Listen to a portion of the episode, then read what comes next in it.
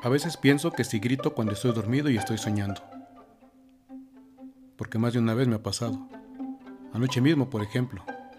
Y todo por culpa de esta manía de quedarse uno dormido leyendo. Leía yo Necropolitana de Bernardo Esquinca, la quinta y se supone última entrega de la serie Casasola. Toda la serie es fabulosa y sin duda está dentro del género del realismo mágico. Decía Stephen Hawking que si los viajes en el tiempo fueran realmente posibles, ya estuviéramos invadidos por turistas del futuro. En la serie sí son posibles, aunque los viajeros del tiempo no son turistas, sino personas que circunstancialmente se topan con unos extraños portales, ubicados dentro de las llamadas librerías de viejo, que al cruzarlos por curiosidad los llevan al pasado, siempre a la misma fecha y al mismo lugar en la Ciudad de México, y siempre unos días antes de los terremotos que han marcado la vida de nuestra ciudad. Y se da la circunstancia de que uno debe cruzar el portal de regreso antes del terremoto, pues los portales se destruyen con ellos y si eso pasa será imposible volver al presente, al menos de manera directa. La novela tiene como línea argumentativa la megapolisomancia, una especie de magia negra, una magia oscura inserta dentro de las construcciones mismas de las ciudades. Las ciudades entonces poseerían magia. En más de un sentido, la verdad es que la Ciudad de México es una ciudad mágica. En la novela de Esquinca, en los edificios del centro histórico de la capital del país, en la vieja Ciudad de México, la magia que contienen los edificios depende del arquitecto que las haya diseñado y construido con las vísceras y la sangre de animales sacrificados embarradas sobre determinadas construcciones, se puede despertar la magia negra que contienen. En mis sueños yo iba más lejos, porque no eran edificios, sino una persona, en concreto un niño moreno y delgado, muy parecido al pez, el personaje de la serie argentina llamada El Reino, que trata sobre la llegada al poder de un pastor fundamentalista de extrema derecha, que gana las elecciones presidenciales en Argentina. El pez es un joven adolescente del orfanatorio de la iglesia encabezada por el pastor convertido en presidente. El pez tiene dones carismáticos de clarividencia y es tenido por algunos como encarnación del Mesías que había de volver. En mi sueño no se necesitaba de realizar ningún ritual en las piedras de ningún edificio. A mí me bastaba acercarme al pez y tocarlo para entrar en una especie de estado de trance, como si pasara a otra dimensión, a otro mundo, con una serie de voces y visiones que me rodearían y que experimentaba yo con mucha intensidad y sobre las que no tenía ningún control, hasta que en cierto momento comprendí que se trataba de mis recuerdos y de mis miedos inconscientes, y comenzaba a repetirme, son mis miedos, son mis miedos. Y justo eso es lo que estaba diciendo cuando me desperté. Sin duda ya tengo argumento para escribir una novela y más de una razón para acudir con un psicoanalista. Sin duda también mis sueños están tejidos de experiencias reales y de lecturas, que son otra manera de vivir y comprender la propia realidad. Y creo que así puedo entender mejor el discurso de Jesús en la noche de la última cena, según nos lo transmite la narración del discípulo amado, que conocemos como Evangelio de San Juan, discurso que comenzó luego de que Jesús lavara los pies a sus discípulos, una tarea reservada entonces para las mujeres con sus esposos, para los discípulos con sus maestros, y para los esclavos con sus amos. Como esposo de la iglesia, Jesús lavó los pies de su esposa. Como maestro lavó los pies de sus discípulos. Y como Señor lavó los pies de sus siervos. Jesús tomó el deshonroso lugar para la sociedad de su época, de las mujeres, de los discípulos y de los esclavos. Y les dijo que con eso les estaba dando ejemplo para que ellos hicieran eso mismo unos con otros, no solo lavarse los pies en sentido real o metafórico, sino sobre todo ocupar el lugar del otro, especialmente del que está abajo. Porque en la gran familia de Dios que somos todos, somos hermanas y hermanos, somos iguales, distintos, diversos, pero iguales en dignidad, igualmente hijos e igualmente amados por el Padre. En la comunidad del discípulo amado, las cenas tenían dos grandes bloques, el banquete y el simposio. La primera parte es la formal, es algo así como la hora del maestro, mientras que la segunda, el simposio, es como nuestra hora del amigo, la hora informal, la cercana.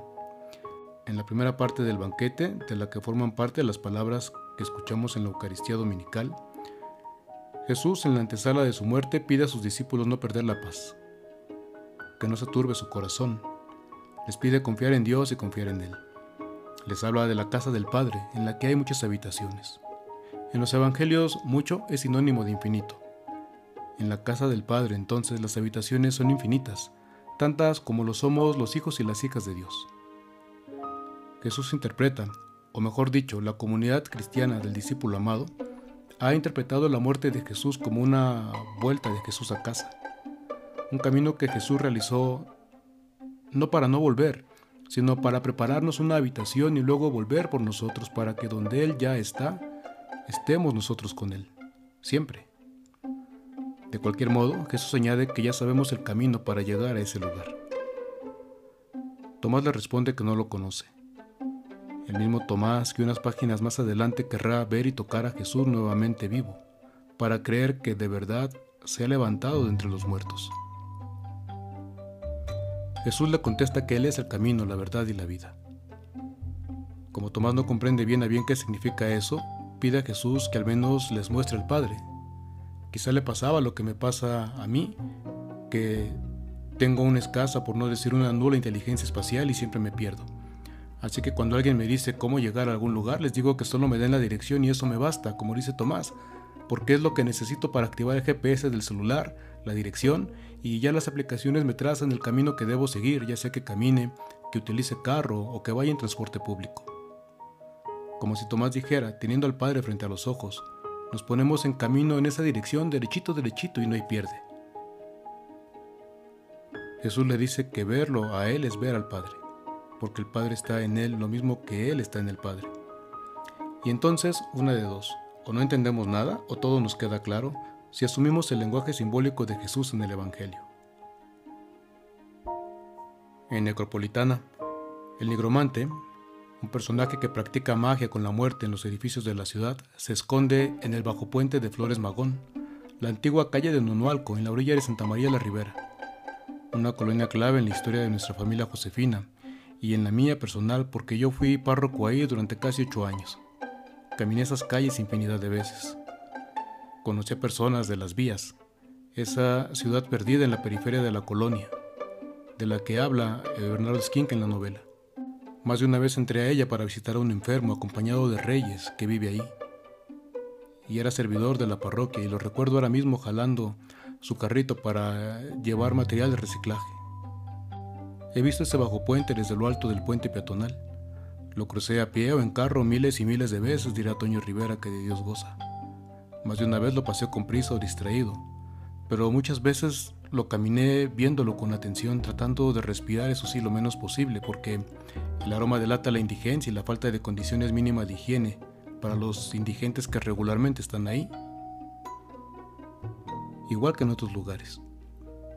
Curiosamente, el día que leí esa parte, por la noche el GPS me hizo pasar justo por esa calle, bajo ese puente, para llegar a la cena en casa de Juanito.